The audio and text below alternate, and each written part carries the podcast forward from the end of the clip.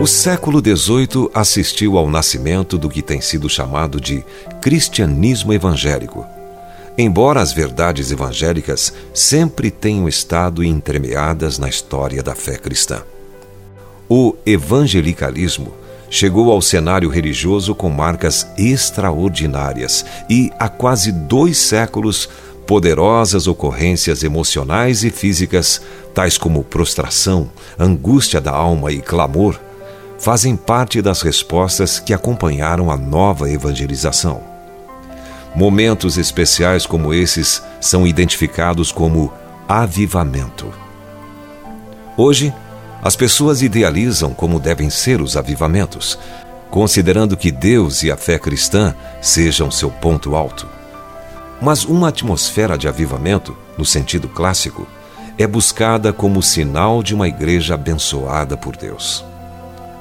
Alguns pregadores pregam como avivalistas, itinerantes encorajando reações do tipo avivamento, calor e fogo nas igrejas. Um avivamento, como registrado na obra de Wesley, é tido como a resposta para o antigo clamor da alma para que Deus venha dos esconderijos de seu poder.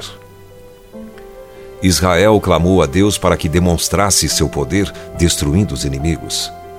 Mas hoje os cristãos clamam a Deus para atraí-los para si mesmo.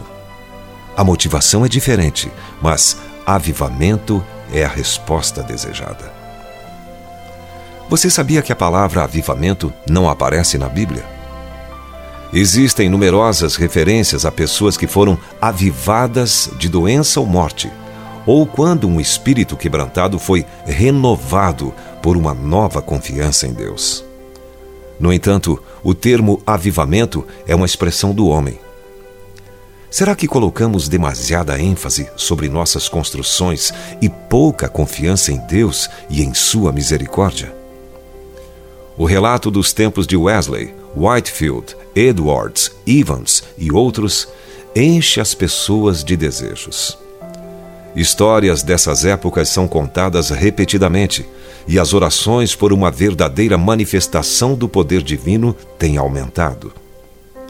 No entanto, apesar da intercessão, o século XX parece incrivelmente diferente dos tempos de avivamento do século XIX, pelo menos nos países ocidentais. A razão pela qual tarda o avivamento é geralmente a vida deficiente dos cristãos. Que triste acusação! E ainda assim, queremos ser instrumentos de Deus para trazer avivamento a este mundo. Se você foi abençoado com esta palavra, compartilhe ela com alguém. Esta devocional foi extraída do livro Devocionais de Fogo, do evangelista Reinhard Bonnke, fundador da Cefam, Cristo para Todas as Nações. Para conhecer mais sobre a Cefam e seus inúmeros projetos evangelísticos no Brasil e no mundo, basta acessar cfan.org.br ou baixar o aplicativo Cefam Brasil nas plataformas Google Play e Apple Store.